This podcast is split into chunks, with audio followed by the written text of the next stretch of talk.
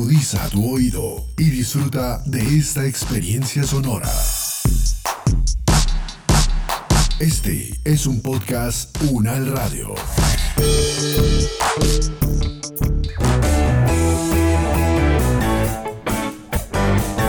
Salud Unal, contigo. Escuchar, aprender y compartir información de calidad sobre bienestar.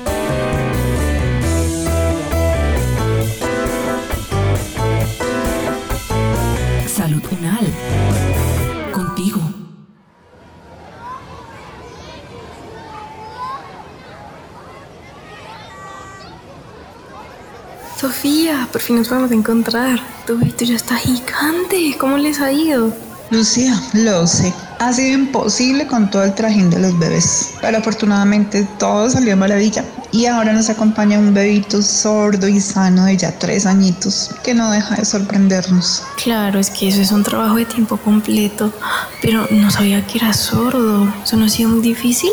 Mira que ha sido muy gratificante todo. Aprender la lengua de señas es algo complicado, pero enseñársela a medida que vamos adquiriéndola es increíble, porque nos comunicamos muy bien a pesar de su edad y es muy útil para unirnos a la comunidad sorda. Además, que verlo crecer también hace las cosas mucho más fáciles, o pues tan fáciles como puede ser criar a un chiquitín. Y no te voy a mentir, al principio fue duro aceptar que no nos iba a escuchar, pero hemos podido hacer todo a través de la lengua de señas. Uy, qué curioso. No conocía a ninguna persona sorda. Va a tocar que me enseñes para hablar con él cuando esté más grandecito. ¿Y cómo van a hacer para el colegio? Claro que sí, cuando quieras. Igual yo sigo aprendiendo cada día. Aún me falta bastante, pero todo sea por mi Miguel. Y para el colegio, ahorita lo vamos a meter a un jardín para bebés sordos. Y de una vez estamos viendo el colegio, pero hay de dónde escoger. Qué lindo, eso me parece genial. ¿Y ya le están enseñando español? ¿Eso se puede hacer? Precisamente ahorita voy a verme con una fonoaudióloga muy buena para que me guíe en este proceso.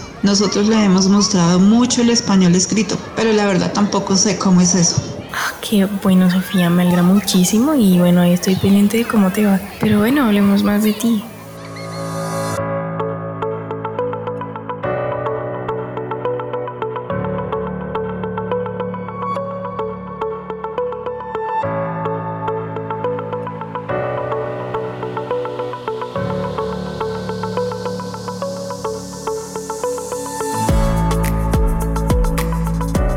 En Colombia, las personas sordas han tenido una ardua lucha para establecerse sociocultural y políticamente como una minoría lingüística en lugar de como personas con discapacidad. Esto debido a que muchos miembros de la comunidad sorda se comunican a través de la lengua de señas colombiana. La comunidad sorda de cada país tiene su propia lengua de señas, prácticas y costumbres, y al igual que como sucede con el español, cada región tiene aún más particularidades y variaciones. La lengua de señas actualmente no tiene un registro escrito, por lo que es útil el aprendizaje del español en su modalidad de lectura y escritura o español lectoescrito. Además, es usado por algunos sordos para la comunicación intercultural con personas oyentes.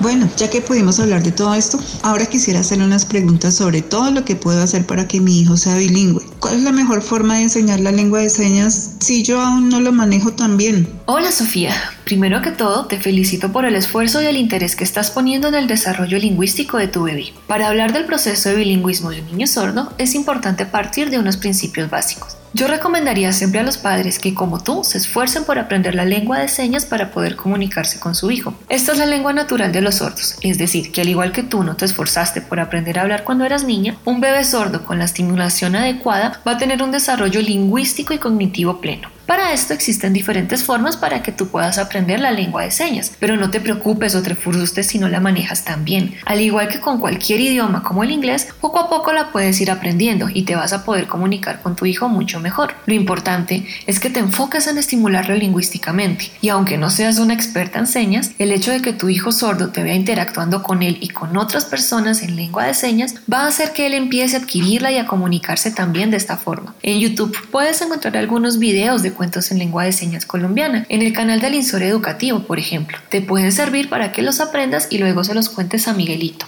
Otro aspecto que es muy importante y que seguro va a disparar la comunicación de tu hijo en lengua de señas es el hecho de que puedan interactuar con miembros de la comunidad sorda. Te aseguro que cuando él conozca a más personas sordas, vas a notar un cambio enorme en su comunicación. No hay mejor forma de desarrollar una lengua que interactuando con personas que la dominen. ¿Debería empezar desde ya a enseñarle español o espero hasta que maneje más la lengua de señas? Bueno, lo mejor que tú puedes hacer para apoyar el proceso de aprendizaje del español escrito es desde tu casa mostrarle el valor que tiene la escritura y la lectura. Los niños son como una esponja y una de las mejores formas para que aprendan es dándoles el ejemplo para que lo puedan imitar. Si tu hijo sordo ve que tú y el resto de la familia interactúan con libros y escriben, demostrando que es una actividad que disfrutan, te aseguro que él se va a interesar por hacerlo también y se va a acercar de una forma natural al español. Es importante además que en tu hogar hayan libros que despierten el interés y la curiosidad del niño. Además, ten en cuenta que los sordos tienen una mayor fortaleza visual, entonces materiales como los cuentos ilustrados serían ideales para él. También podrías instaurar rutinas de lectura, por ejemplo, tomar un libro y leérselo en lengua de señas antes de dormir. Todos estos detalles van a contribuir a que tu hijo tenga unas sólidas bases para que cuando ingrese a la educación formal aprenda el español de una forma mucho más fácil y fluida. Bueno,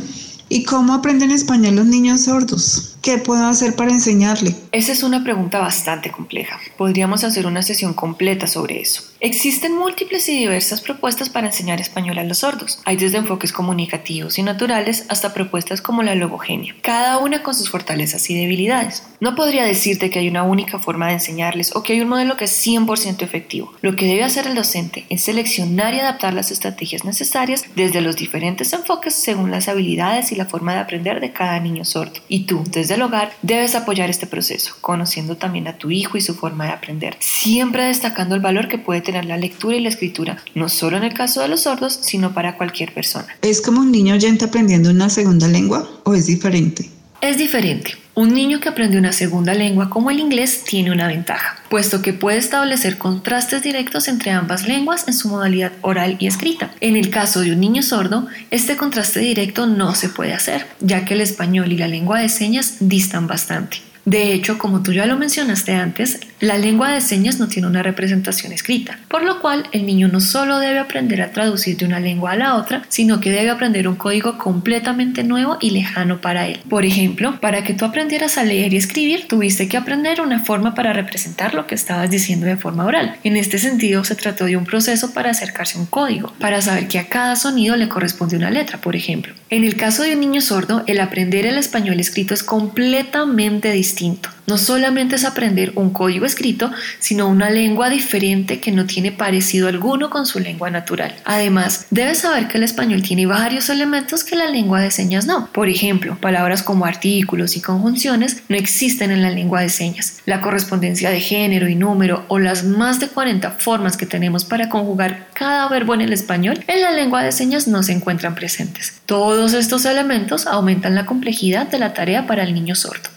¿Y el niño podrá alcanzar el mismo nivel de escritura y lectura de sus compañeros oyentes? Esto depende mucho del niño y del contexto. En el caso de la lectura es posible y de hecho generalmente los sordos logran tener un nivel de comprensión similar al de sus pares oyentes. La escritura es un poco más compleja, ya que requiere memorizar bastantes elementos arbitrarios como los que les describí previamente. Generalmente un sordo no logra el mismo nivel que un oyente y cometerá errores en tareas de escritura, pero podrá lograr una competencia escrita para lograr sus objetivos comunicativos. Bueno, con todo esto puntualmente, ¿cuáles son las mejores estrategias para estimular el aprendizaje español de un bebé sordo? Primero, tener un ambiente rico en material de lectura en el hogar. Es importante que el niño pueda interactuar con estos elementos. De nada nos sirve tener una conexión enorme de cuentos si están puestos en una estantería a la que el niño no puede acceder. Segundo, demostrar un gusto por la lectura y la escritura. De esta forma, el niño se va a interesar también por hacerlo. Y tercero, establecer interacciones comunicativas en torno al material escrito, teniendo en cuenta siempre también la mediación de la lengua de señas. Muchísimas gracias, Ana. Mi pareja y yo estamos muy emocionadas por ver el crecimiento lingüístico de Miguelito. Estaré comentándole cómo va el proceso y la contactaré si me surgen dudas.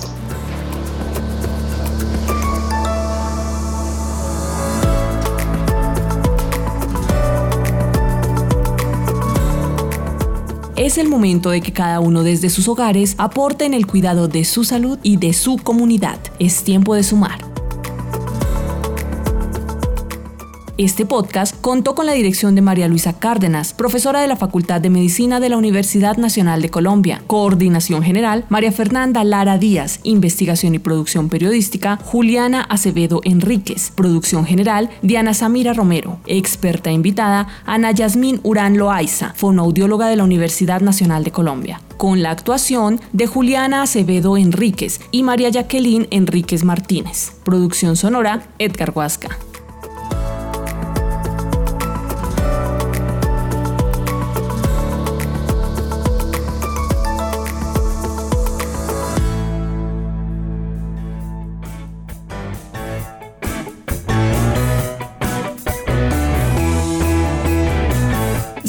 Contigo es una producción de la Facultad de Medicina de la Universidad Nacional de Colombia en alianza con UN Radio. Salud.